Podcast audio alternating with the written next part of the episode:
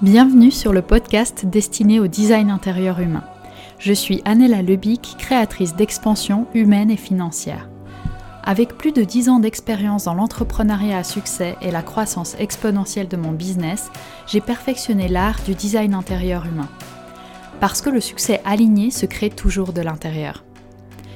J'ai accompagné des centaines de femmes et d'hommes dans l'expansion de leur vie, tant sur le plan personnel que professionnel mes espaces permettent aux leaders visionnaires de guérir leur corps en faisant grandir leur business et en transformant les ombres en nouveaux potentiels. Dans ce podcast, je désire vous aider à transformer votre réalité en vous ouvrant la voie de moindre résistance. Mon talent est de détecter le plus petit changement qui génère la plus grande expansion pour une vie riche, douce, simple et hors norme. C'est possible dès maintenant. Bonjour Amélie. Alors, je te présente dans l'épisode d'aujourd'hui Amélie Claire Gevorès, tu as travaillé 15 ans dans les grands groupes dans le luxe et ton parcours vers ta fertilité t'a amené à te reconvertir en tant que thérapeute holistique. Donc aujourd'hui, tu accompagnes des femmes à exceller dans tous les domaines de leur vie, dans le respect de qui elles sont, tout en privilégiant leur équilibre pro et perso. Donc tu es formée à de multiples approches, notamment à l'Ayurveda, le breathwork, euh, l'éthiomédecine et aussi aux activations de Kundalini via la pratique de l'inner dance. À ce jour, tu as écrit deux livres, dont le dernier est Respire et déploie ta puissance, le breathwork au service des femmes que l'on retrouve aux éditions Jouvence. Donc Amélie, bienvenue dans cette conversation. Bonjour Anela, je suis ravie d'être là avec toi aussi. dans cet échange de cœur à cœur. Oui, merci. Effectivement, merci de, ta présence. Je suis ravie aussi. Comme tu sais, je souhaite cet échange euh, de cœur à, cœur, comme tu l'as dit, intimiste et riche en perspective pour euh, nos auditeurs. Euh, nous nous sommes rencontrés, toi et moi, dans le cadre d'une retraite l'été dernier.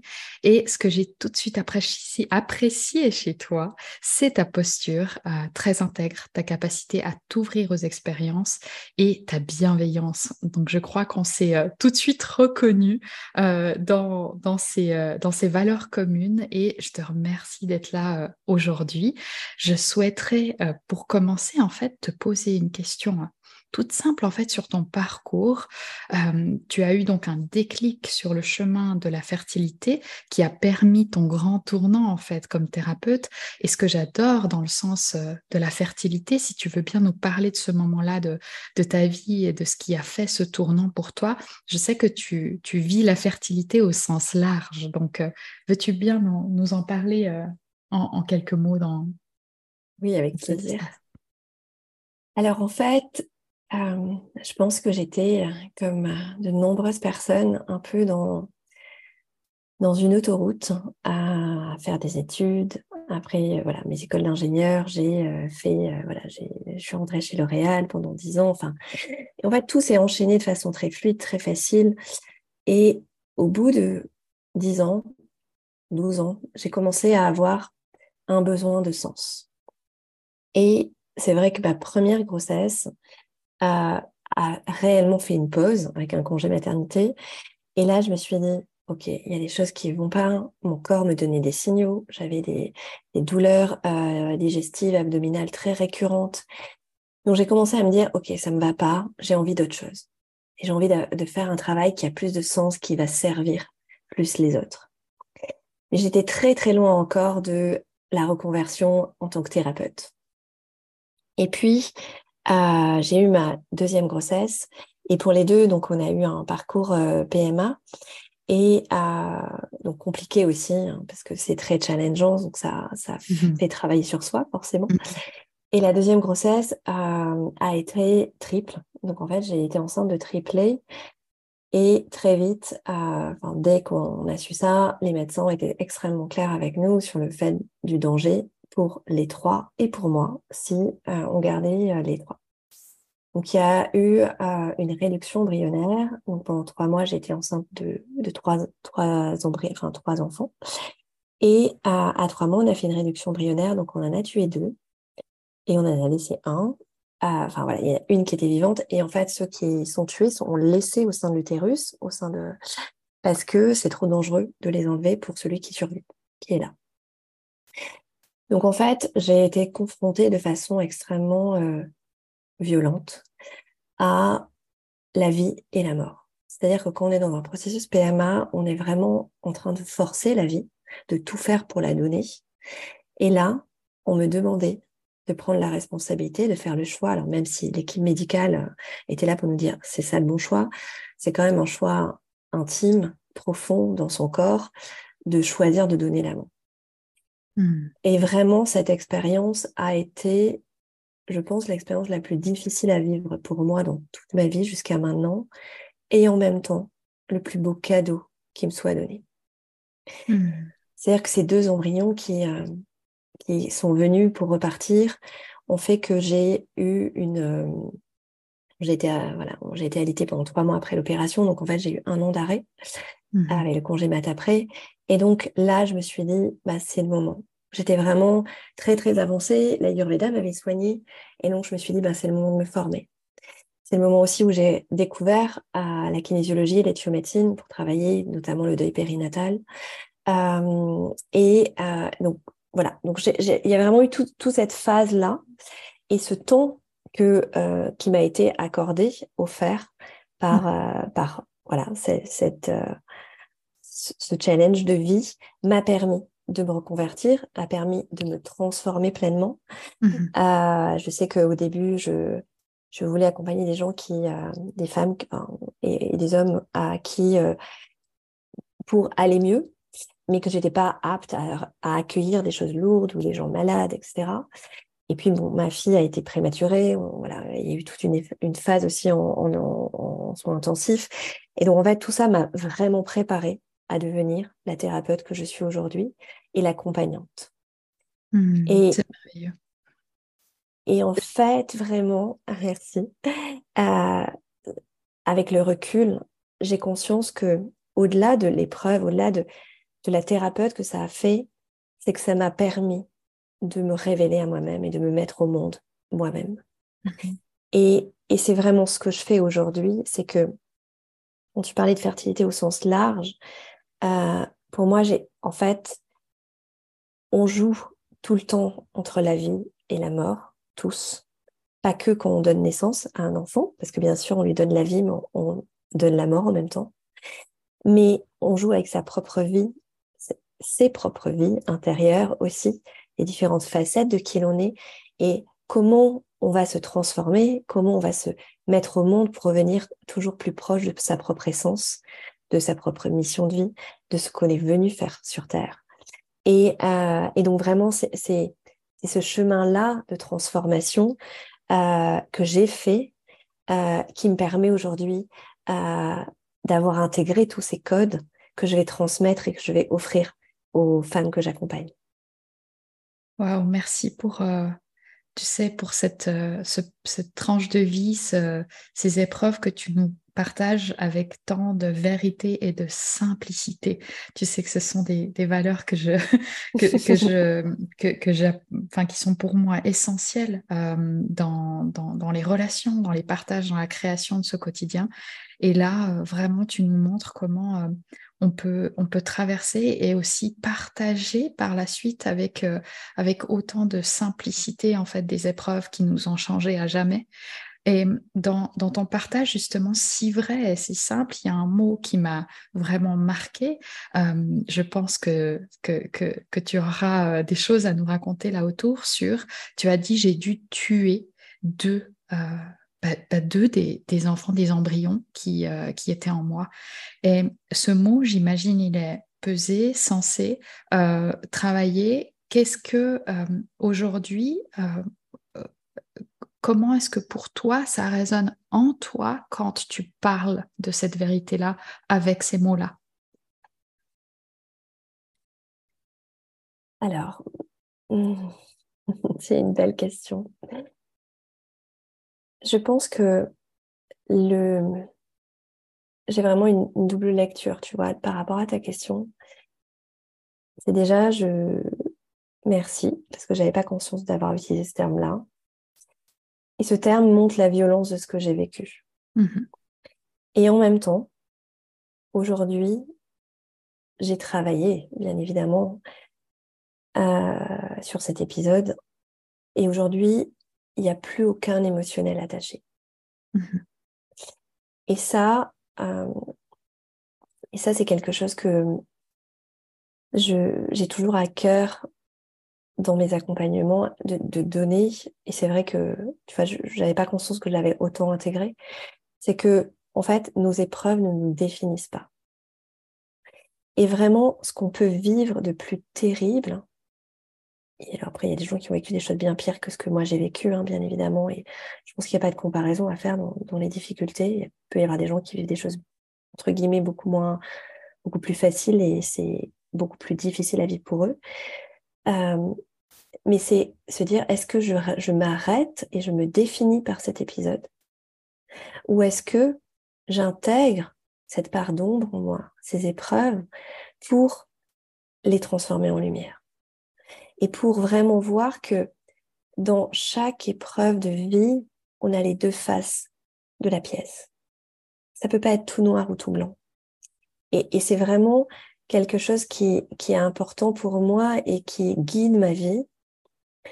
Euh, c'est que même dans les choses les plus terribles, une fois qu'on les a traversées, une fois qu'on a libéré les choses, qu'on a intégré, il y a un, cadeau derrière caché, il y a un apprentissage, il y a une leçon, il y a une opportunité, il y a quelque chose qui s'est ouverte. Et parfois, c'est peut-être juste quelles sont les qualités qu'on a développées à ce moment-là, pendant l'épreuve, qui font la personne qu'on est aujourd'hui, qui est le plus beau cadeau qui soit? Et souvent, on a tendance à, à pas connecter pour aller jusqu'au bout. Et, et pour moi, dans la guérison, c'est vraiment ça, c'est, c'est libérer les mémoires, libérer les émotions, libérer la souffrance et intégrer pour aller vraiment jusqu'à jusqu'à qui je suis aujourd'hui, comment ça me définit aujourd'hui et quel, qu'est-ce que je veux garder de cet épisode aujourd'hui?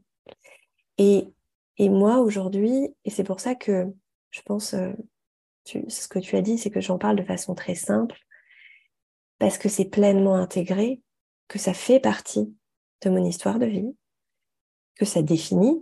ça fait d'autant plus partie aussi de, mais ça fait même partie de l'histoire de, la famille, hein, parce que c'est pas du tout un tabou. Et il n'y a pas très longtemps, je sais pas, mon aîné, euh, on était en voiture, et il me dit, euh, mais maman, euh, pourquoi tu as eu trois bébés?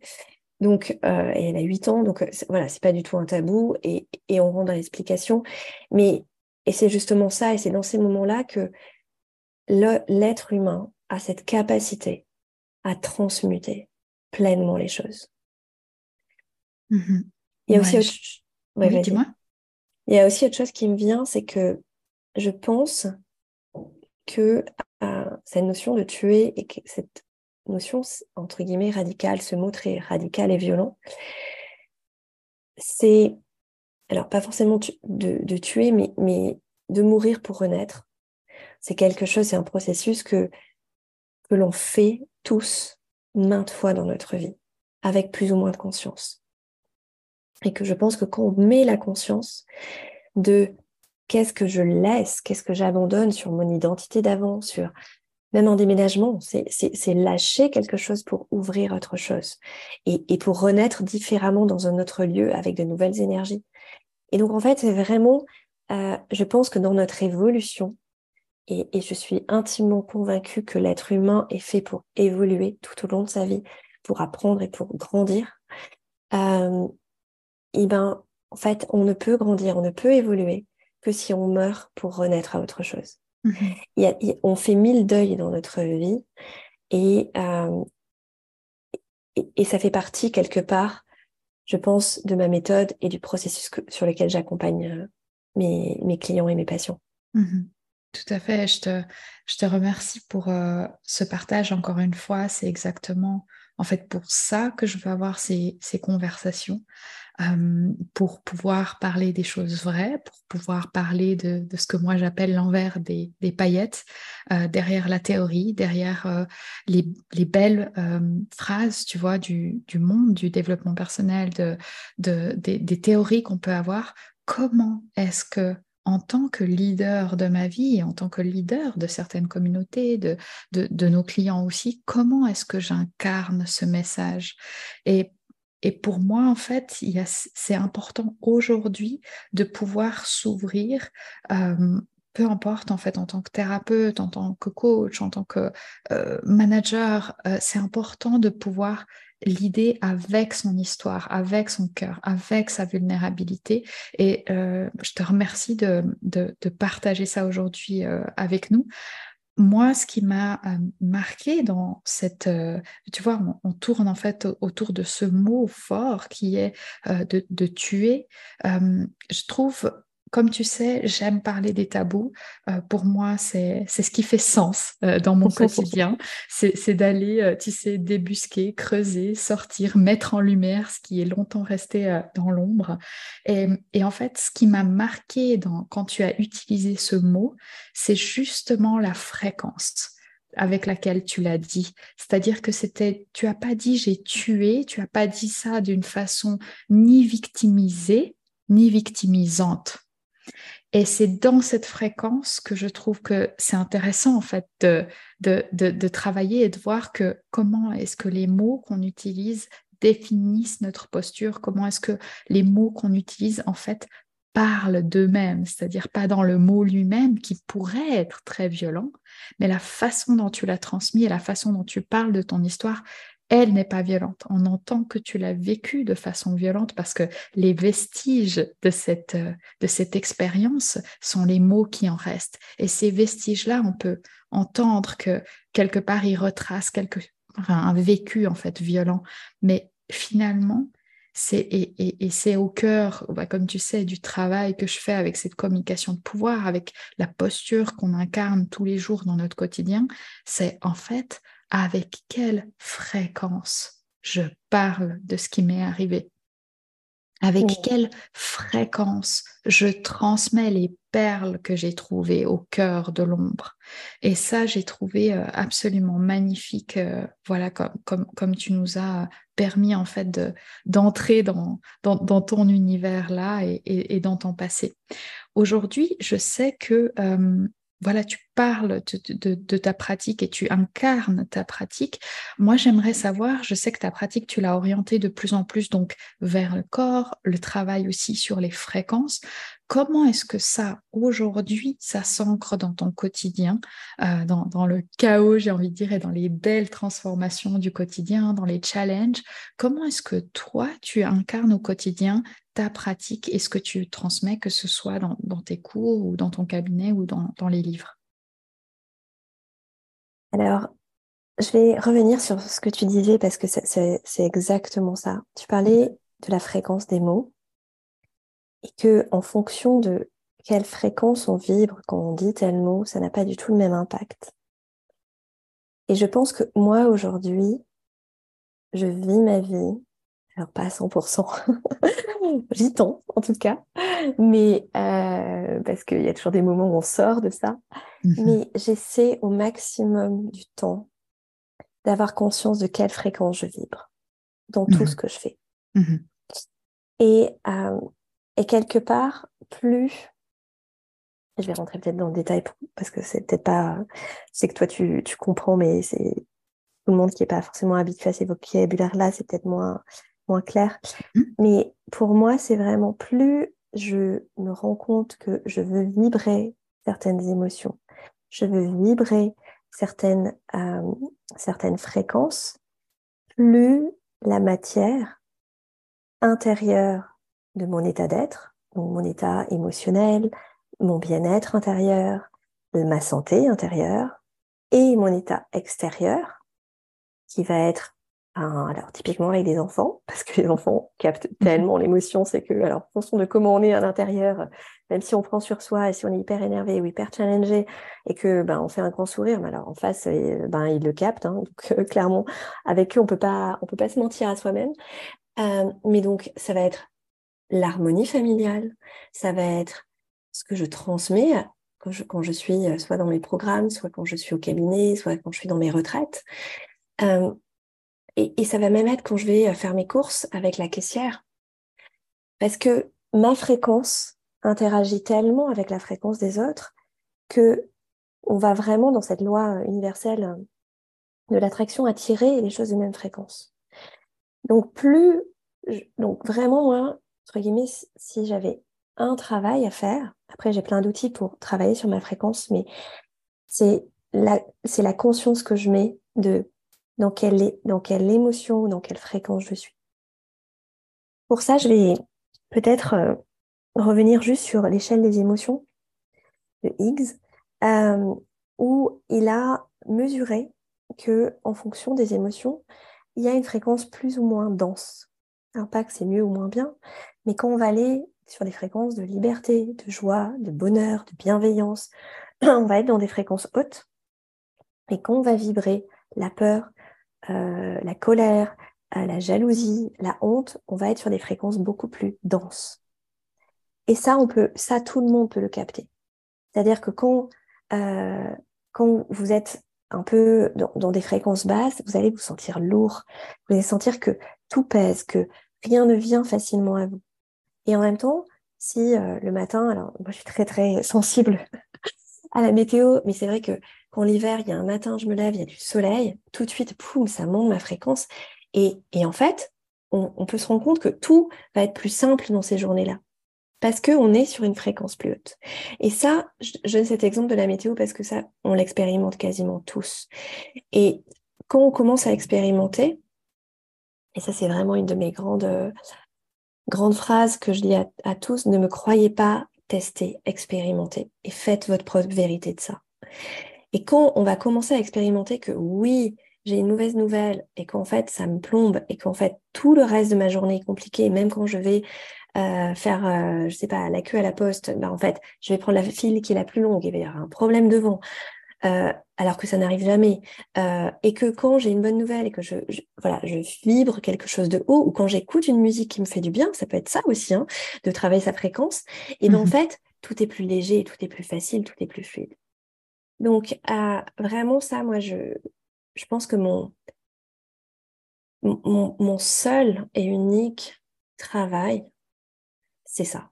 C'est de travailler ma fréquence, c'est de travailler, euh, d'identifier, de, prendre conscience de qu'est-ce qui se joue en moi mmh pour être d'une fréquence la plus haute possible et pour offrir cette résonance aux gens qui viennent travailler avec moi. Mmh Donc, dans les deux mots-clés, euh, qui sont donc la conscience, parce que tout part en fait du travail, et pour ça je pense qu'on se rejoint dans la pratique, c'est, c'est-à-dire la première chose sur la première matière sur laquelle on travaille, c'est la conscience, et la deuxième, qui serait en fait le levier de transformation, c'est cette fréquence. Euh, toi, de ton expérience, pour toi-même et, pour tes clients, euh, dans ton quotidien, c'est quoi justement l'obstacle à ça? Parce que comme d'habitude, c'est simple. Et mon Dieu, qu'est-ce que c'est challengeant dans la matière, dans le quotidien. Donc, de ton expérience, c'est quoi le ou les challenges euh, que tu rencontres? C'est quoi l'obstacle? Et comment, face à cet obstacle, comment tu te sens? Comment tu réagis? Comment, euh, comment tu processes en fait toi-même cet obstacle? Alors, euh, dans les deux plus grands obstacles, que j'ai vécu, que je vis encore pour certains, ou que je vois sur les gens que j'accompagne, j'en vois deux majeurs. Le premier, c'est sortir pleinement de cette énergie de victimisation. Donc, en fait, de je subis ma vie et j'ai pas l'énergie, j'ai pas les ressources. En tout cas, c'est les histoires que je peux me raconter de choisir, de changer les choses. Et donc ça, c'est vraiment quand euh, c'est comme si la société dans laquelle on vit un entretien là-dedans, clairement, comme si j'avais une chape de plomb et que finalement je subissais tellement que, en fait, non, bah c'est, ce qu'elle raconte, c'est bien beau avec les fréquences, c'est sûr que oui, je m'en rends compte, mais quand je suis dans mon quotidien, mais en fait c'est tellement lourd, c'est tellement compliqué, et puis j'ai pas le choix. Donc ça, c'est vraiment un premier travail de sortir de cette énergie de victimisation pour reprendre le leadership de sa vie, reprendre la responsabilité pleine et entière de comment je réagis face aux événements. Mhm. Et comment tu le fais, toi, concrètement, ça? Moi, aujourd'hui, alors j'ai beaucoup travaillé dessus. En plus, euh, alors, la victimisation, c'est beaucoup de l'héritage euh, généalogique. Euh, chez les femmes, il y a énormément de femmes qui sont issues de lignées de victimes. Mhm. Euh, alors, victimes, victimes soumises ou victimes rebelles. Hein. Moi, j'étais plutôt dans la catégorie victime rebelle. Donc, au début, quand on m'a dit, tu dans une énergie de victimisation, alors j'ai eu beaucoup de mal, mon ego a eu beaucoup, beaucoup de mal à, l'accueillir. Et après, j'ai compris oui, je comprends. cette subtilité ah oui, en fait, oui, en fait, je me rebelle, mais je reste dans, dans, dans l'histoire et je reste bloquée, en fait, à ce niveau-là. Et donc, en fait, oui, je suis victime en étant rebelle, en, en étant dans l'action, mais je suis victime. Donc ça, c'est quand même une subtilité. Donc voilà, donc j'ai beaucoup travaillé en transgénérationnel, en mémoire cellulaire, euh, sur ça. Et aujourd'hui, c'est, en fait, je le vois. C'est-à-dire que quand on a compris le processus, quand on se connaît suffisamment, je vois dès que je suis dedans. Et par moments, je, je, dis, OK, aujourd'hui, euh, je ne sais pas, je suis une grosse journée, ça a été compliqué, le soir j'arrive, j'ai envie de me plaindre. Euh, et bien en fait, je me l'accorde. Tu vois, je Magnifique. Suis je ne suis pas à 100% à me dire non, non, non, j'ai pas, ah non, non, sans injonction, surtout pas. Il y a des fois, je me dis, bah, ok, je suis là-dedans, mais c'est ok. Et donc, sauf que de me l'autoriser, je vais y rester beaucoup moins longtemps aussi. Et il y a des fois, juste, je vais le voir, et je vais me dire, non, en fait, là, ok, là, c'est des histoires que je suis en train de me raconter. Je reprends ma responsabilité de ma vie. En fait, je suis qui? Est-ce que je suis leader de ma vie ou pas? Est-ce que je choisis de rester dans cette histoire ou pas? Et là, je vais vraiment activer mon pouvoir du yang, du masculin à l'intérieur de moi pour dire, ok, j'ai le choix. Donc, est-ce que je choisis de rester là-dedans ou est-ce que je choisis d'en sortir? Et, donc, parfois, je choisis d'y rester. Pas très longtemps, mais un peu. Euh, mhm. donc, ça, c'est vraiment euh, le premier recueil et qu'on a tous euh, parce que on n'est pas forcément. Parce que, en fait, parce que la vie est challengeante, tout simplement. Mhm. Plus ou moins facile, plus ou moins challengeante. Mais la vie, en fait, souvent, ce que je dis, la vie, elle est ni bonne ni gentille. Elle n'est pas polarisée, la vie. Elle n'est pas elle n'est pas facile ou difficile, elle n'est pas euh, bienveillante ou malveillante, elle est. Elle, elle est. Elle a. Après, nous, comme la respiration, il y a des phases d'expansion, des phases de contraction. Et donc, c'est comment on navigue entre les deux et comment on, active notre pouvoir pour que nos phases de contraction, de difficulté, de souffrance soient les plus faibles possibles, les plus mmh courtes possibles. Une autre façon aussi euh, d'en sortir, et ça je le dis plus, c'est plus, euh, je l'ai beaucoup fait euh, il y a longtemps, mais dans les gens que j'accompagne, c'est aller chercher les bénéfices secondaires. Et si je reste dans cet inconfort connu, pourquoi? Qu'est-ce qui fait que je préfère rester dans cette énergie de victimisation, dans cette plainte, dans cette, dans cette vie que je subis ou dans ces choses que je subis, plutôt que d'en sortir? Et aller chercher nos bénéfices secondaires, ça demande du courage, de l'honnêteté vis-à-vis de soi-même. Et ça, parfois, c'est ce qu'il y a de plus difficile à avoir. Mais quand on regarde les choses en face et qu'on voit le bénéfice secondaire, là, à nouveau, on a le choix. Et le choix, il est simple. Et parfois, on va choisir de rester dedans et c'est OK. Mmh il n'y a pas de jugement derrière de c'est bien, c'est pas bien. Chacun a... Et c'est quelque chose de vraiment important pour moi, c'est Chacun a besoin d'avancer sur son propre chemin au niveau où il est. Et, mmh on, a tous des chemins différents.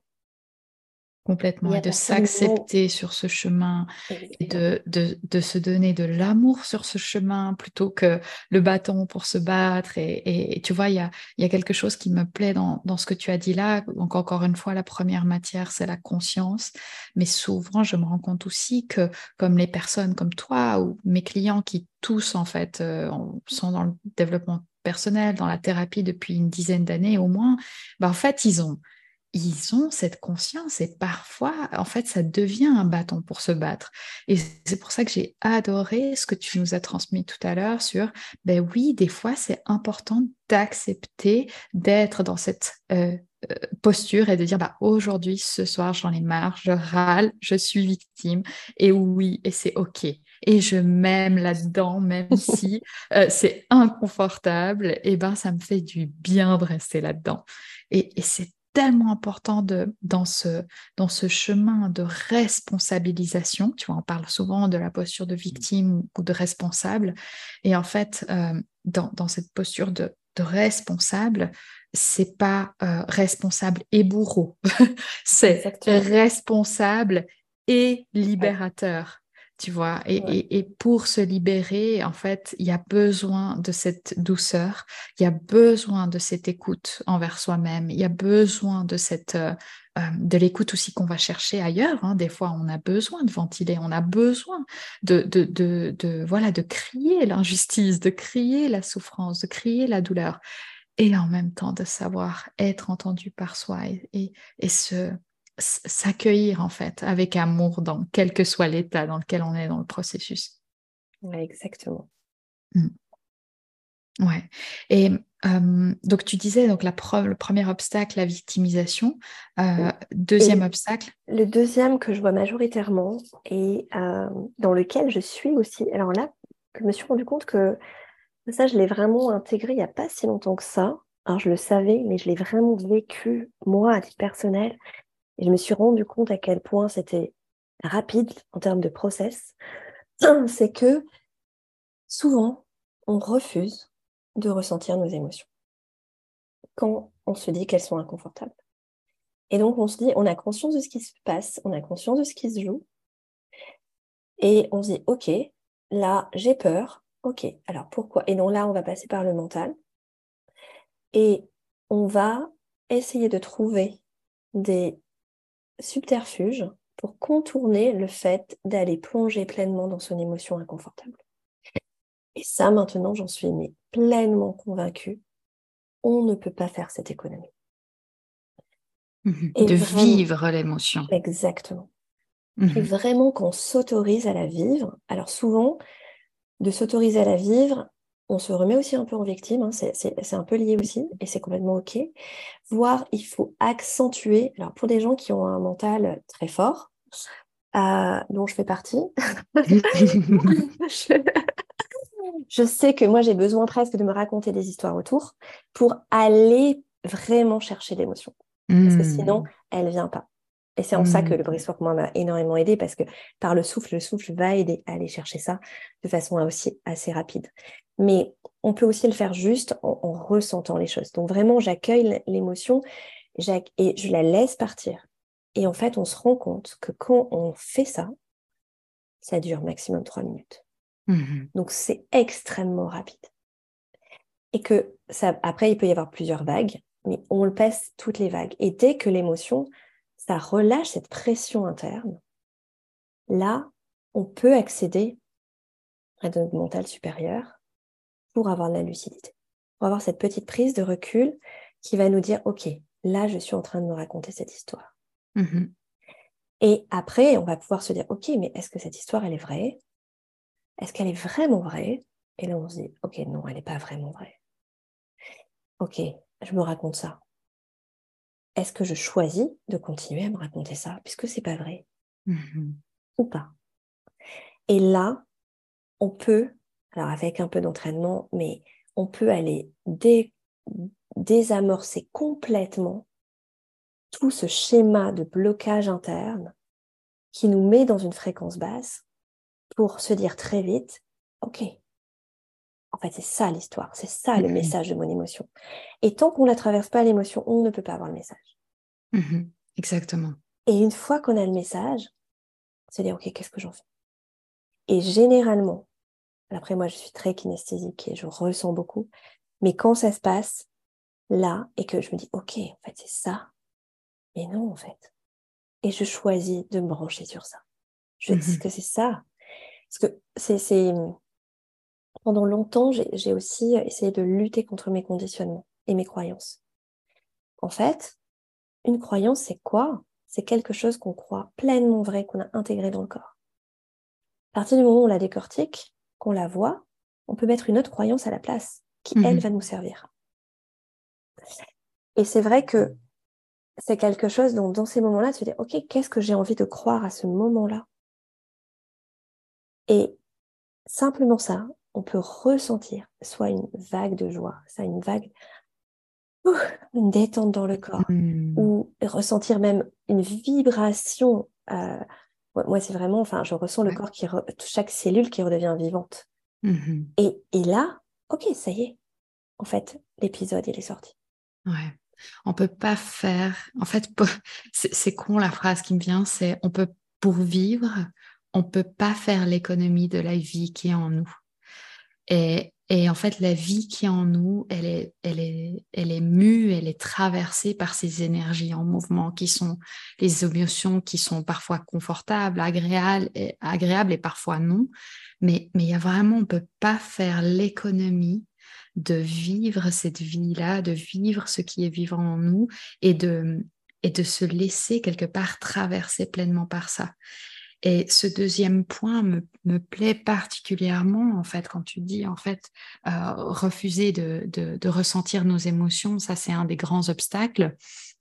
J'ai expérimenté, en fait, depuis le début de l'année, euh, un, un, nouveau concept pour moi aussi, et là je, je vois qu'on est, qu'on est connecté, qu'on est aligné encore là-dessus, euh, c'est ce concept en fait de liberté émotionnelle.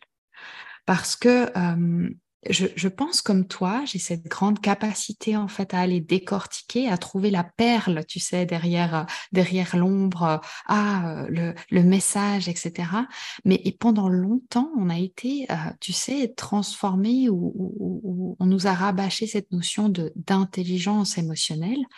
Et pendant longtemps, on a ramené tu vois, même dans les termes, on parlait de l'importance des mots. Quand on parle d'intelligence, c'est vraiment cette, ce masculin, en fait. Tu vois, l'intelligence, l'esprit émotionnel. Donc, on est allé ramener quelque part du masculin dans cette émotion qui nous traverse. On est allé, en fait, rationaliser ce qui se passe derrière l'émotionnel. Et c'est quelque chose qui est applaudi, qui est très bien vu. Et je pense que c'est une qualité essentielle, en fait, l'intelligence émotionnelle dans notre société aujourd'hui. Et en même temps, à force de former les gens à l'intelligence émotionnelle, à force d'aller remettre du mental sur ce qui se vit en nous, j'ai l'impression que pour moi, en tout cas, il y a eu aussi ce, bypass de pleinement vivre l'émotion. Tu sais, comme si euh, l'image qui me vient, c'est on est arrivé au, au, next niveau, au prochain niveau du jeu de la vie qui est que, ah, on masterise l'intelligence émotionnelle.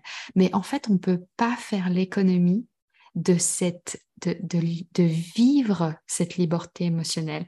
Et, et, pour moi, la liberté émotionnelle, ces derniers mois, elle s'est vraiment euh, euh, exprimée par le fait que, encore hier, euh, j'ai dit à, à, mon compagnon, j'ai dit à Vincent, j'ai dit, écoute, là, enfin, j'ai même pas le temps de dire, je crois, j'ai pleuré et j'ai été pleinement et je lui ai dit juste, reste là, merci, euh, mais laisse-moi juste vivre ça, je sens que je dois le vivre pleinement, en fait. Et donc, tu vois, il y a vraiment cette, cette idée de, et si on pouvait aujourd'hui remettre cette liberté émotionnelle au cœur de nos entreprises, au cœur de nos foyers, au cœur de nos interactions sociales. C'est-à-dire, oui, pas y aller comme une victime, c'est-à-dire, oh, je suis triste et c'est la fin du monde, etc. C'est, waouh, je suis triste et ça fait mal, en fait. Et je sais que je suis OK et je sais que je vais trouver quelque chose de formidable là-dedans. Et qu'est-ce que j'ai besoin là de me laisser vivre ça? Cette, liberté-là. Parce que effectivement, si on ne processe pas et qu'on ne laisse pas cette émotion nous traverser pleinement, bah en fait, c'est toutes ces tensions que, bah avec le breathwork, justement, il y a toutes ces, tensions qu'on va aller libérer, bah, qu'on a besoin de libérer parce qu'on ne les laisse pas se processer au quotidien. Parce qu'on met tout de suite cette rationalisation. Est-ce que ça te parle? Complètement. Euh, ça me parle beaucoup. Euh, et, je vais donner euh, en fait, je, suis complètement alignée, mais je, l'explique avec d'autres mots. Donc, je vais aussi les donner parce que c'est en fonction des gens, il y a plus un ou l'autre qui va partir, enfin, mhm. qui va parler. C'est que pour moi, en fait, dans cette intelligence émotionnelle, dans cette rationalisation dont tu parles, on reste au niveau du mental. Mhm. Et c'est un des gros, gros problèmes de notre société où on n'intègre pas le corps. Et en fait, donc, de d'accueillir les émotions, on va redescendre dans le corps. Mhm. C'est parce qu'on lâche le mental pour redescendre dans le corps que on retrouve notre complétude et notre capacité à gérer pleinement les choses avec 100% de même de notre intelligence, hein, si on veut garder ce mot-là, de mmh notre capacité. Donc c'est vraiment, et ça c'est moi toute l'approche que j'ai, c'est que on n'est pas une tête sur patte. Mmh et on est quand même dans une société qui nous apprend à l'être. À l'école, euh, le système éducatif, euh, c'est en fait, on, on valorise que cette partie-là. Alors, de moins en moins, bien sûr, à nos enfants aujourd'hui, voilà, la gestion des émotions, l'autorisation à ressentir des émotions, elle est plus là. Mais, mais quand même, et, et c'est vraiment, c'est se reconnecter à notre cœur, à notre corps, pour retrouver notre entièreté. Et notre mmh souveraineté pleine et entière, elle ne peut se faire que si on est dans cette complétude. Complètement, complètement. Et, c'est là, encore une fois, qu'on on boucle la boucle quelque part avec, euh, avec cette notion et cette, euh, cette idée d'incarner en fait le message, c'est-à-dire qu'on peut comprendre les émotions, on peut parler des émotions, on peut masteriser euh, la, théorie de l'intelligence émotionnelle. Si on n'est pas prêt à un moment donné à incarner ça en étant complètement confortable dans l'inconfort des émotions, eh ben, c'est là où ça pose problème, c'est là qu'il y a les, obstacles en fait, à, vraiment se libérer, à vraiment évoluer, à vraiment transcender en fait certains schémas.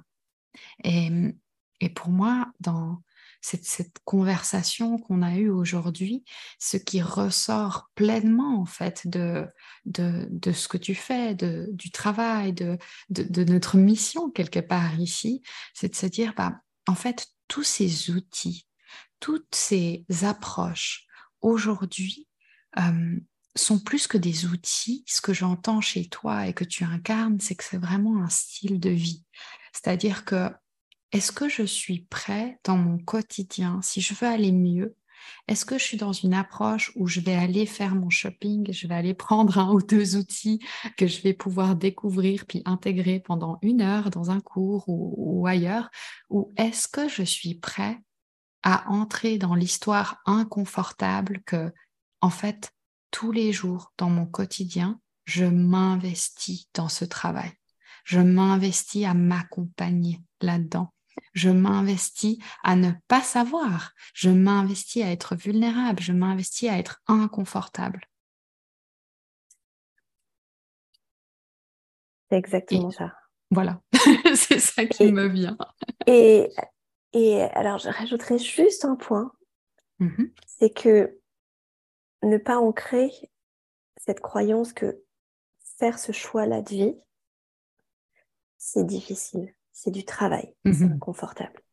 Pas forcément. Mmh ça peut être doux, ça peut être léger, ça peut être joyeux. Et vraiment, euh, cette, cette croyance qui est quand même énormément véhiculée dans, dans, le, dans le développement personnel, de, euh, de quelque part, ben, en fait, il faut aller guérir, il faut aller chercher ce qui ne va pas, il faut aller le transmuter. Et c'est du travail, et c'est des efforts, et ça va être douloureux, ça va être long. Mais non. Moi, c'est ce que je dis parfois à certains patients. Mais, mais honnêtement, des thérapeutes qui vous disent que ça va être un long travail, mais c'est qu'ils veulent vous garder pour faire du business. Moi, mon objectif, c'est de libérer les gens le plus vite possible et leur redonner leur autonomie. Ce C'est mmh. pas de les garder parce que ce travail de guérison, et ça c'est aussi quelque chose que j'ai euh, intégré euh, là dans la dernière année, il faut sortir de ce travail de guérison. Alors je ne dis mmh pas qu'il ne faut pas le faire et qu'il y a des moments, c'est incontournable. Mmh Mais à vouloir toujours guérir, c'est sans fin. On peut mmh passer sa vie entière à être là-dedans, à ressasser le passé. Moi, aujourd'hui, je veux amener les gens aller chercher la guérison qui bloque, qui sont aujourd'hui bien sûr. Et on peut pas, certaines, pour certaines blessures, certaines choses, on ne peut pas en faire l'économie. Mais à se concentrer à qui ils veulent devenir demain. Qu'est-ce mmh qu'ils veulent choisir aujourd'hui dans leur vie? Qu'est-ce qu'ils ne veulent plus dans leur vie? Et comment on les accompagne avec tous les outils qu'on a, avec notamment tous ces outils énergétiques de vibration, de, de conscience, etc., à devenir la meilleure version d'eux-mêmes, à devenir leur grande vision. Et c'est ça, moi, aujourd'hui, qui m'anime le plus. Et euh, voilà, je voulais rajouter ça parce que c'est, je le vois trop sur les réseaux, je le vois trop dans des, voilà, dans, des patients qui me racontent des choses. Vraiment, c'est ok, oui, la guérison, mais pas à tout prix et pas pour tout parce que c'est sans fin. Mmh complètement. Et euh, bon, bah, tu sais que tu, touches mon cœur et tu me tends une perche monstrueuse. On pourrait parler, euh, je pense qu'on pourrait faire une autre conversation, un autre euh, épisode sur cette notion-là, sur la notion de, douceur, de, joie et de, choix, en fait, du, chemin de vie, tu vois, plutôt que du chemin de, guérison. c'est effectivement pour moi aujourd'hui un message essentiel et on en parlait dans notre dernière conversation sur le fait que euh, aujourd'hui je crois que ce qui est courageux euh, et, ce que moi, je, je, travaille à incarner au quotidien, c'est aujourd'hui que je crois que ce qui est courageux, c'est de choisir la beauté. Je crois que c'est courageux de choisir la simplicité. Je crois que c'est courageux de choisir la douceur en chaque instant. Alors que le monde nous, nous pousse et, et, nous, nous montre à croire que ça, c'est différent, que c'est dur, que et puis et puis et puis et puis c'est difficile ailleurs et puis c'est compliqué et puis mais en fait c'est un choix au quotidien de revenir à cette simplicité. C'est un choix au quotidien d'oser incarner euh, la, célébration, en fait, d'oser incarner euh, les, paillettes, d'oser incarner ce qui est doux, alors qu'on a tellement d'objections et on a tellement de contre-exemples de l'inverse. Et hum, je pense que ce choix courageux aujourd'hui, encore une fois, on peut, et, c'est toujours là qu'on est le plus challengé, je pense, en tant que, professionnel, en tant que thérapeute, en tant que, professionnel du, bien-être, c'est d'incarner cette notion-là, nous-mêmes en premier, parce qu'on peut transmettre ça, de se dire, et, oui, en fait, oui, ça, ça, se passe comme ça sur papier, mais surtout, ça se vit comme ça dans la matière. Donc, de dire non à ce chapitre, pour moi, a été, euh, en novembre dernier, j'ai annoncé euh, publiquement sur les réseaux, euh, voilà, le chapitre de la guérison est terminé, parce que en fait, aujourd'hui, et je pense qu'on se rejoint là-dessus sur ce que tu disais, je pense que de venir alimenter ça, de venir dire la société est malade, de venir dire euh, c'est difficile, on doit tous travailler, en fait, c'est alimenter la problématique et se dire et si à partir d'aujourd'hui on pouvait aller bien? Et si à partir d'aujourd'hui, euh, en fait, on pouvait choisir la simplicité, on pouvait choisir la joie, quel que soit le contexte encore une fois, tout en vivant tout ce qui peut se vivre dans le, dans le processus. C'est pas de nier l'un ou l'autre, mais je crois euh, que ça, c'est de laisser la place à toutes les couleurs de la réalité. Je pense que c'est vraiment ça qui, qui dans, tu vois, au fil de cette conversation, c'est intéressant, c'est magnifique, je trouve. On a commencé par la mort, tu vois, avec ce, ce mot euh, tuer qui, qui, qui, a marqué en fait le début de cette, cette conversation. Et en fait, de terminer par dire, mais je choisis la vie, tu vois, je, je choisis ce qui est beau, je choisis la vie c'est vraiment dire à quel point, euh, en tout cas c'est comme ça que je conçois la vie, c'est il y, a du blanc et du noir, mais en fait c'est important d'accepter le tout.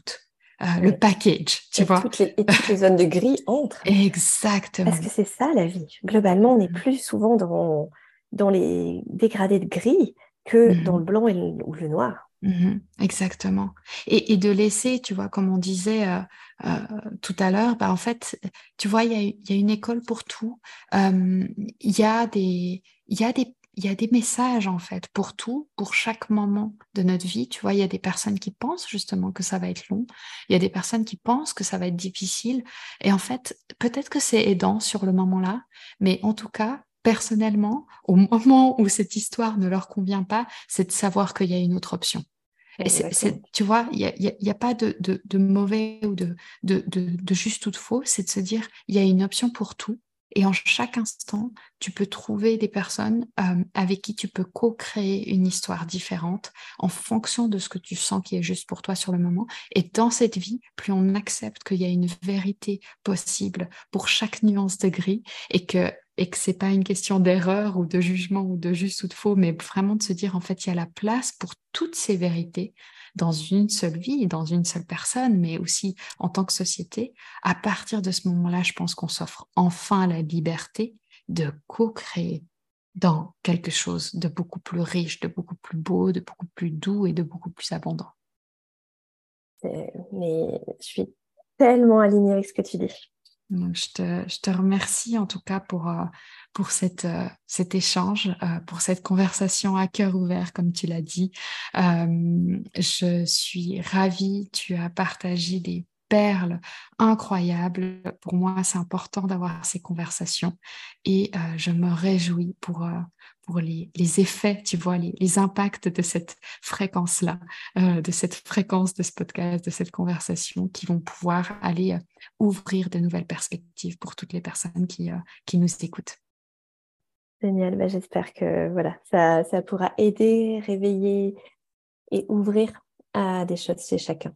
Merci beaucoup, Anela, pour ta douceur, tes questions pertinentes euh, d'aller chercher derrière. Euh, et c'est toujours un bonheur d'échanger avec toi. Un grand merci. Merci. Merci à toi, Amélie. Passe une magnifique journée et puis à tout vite.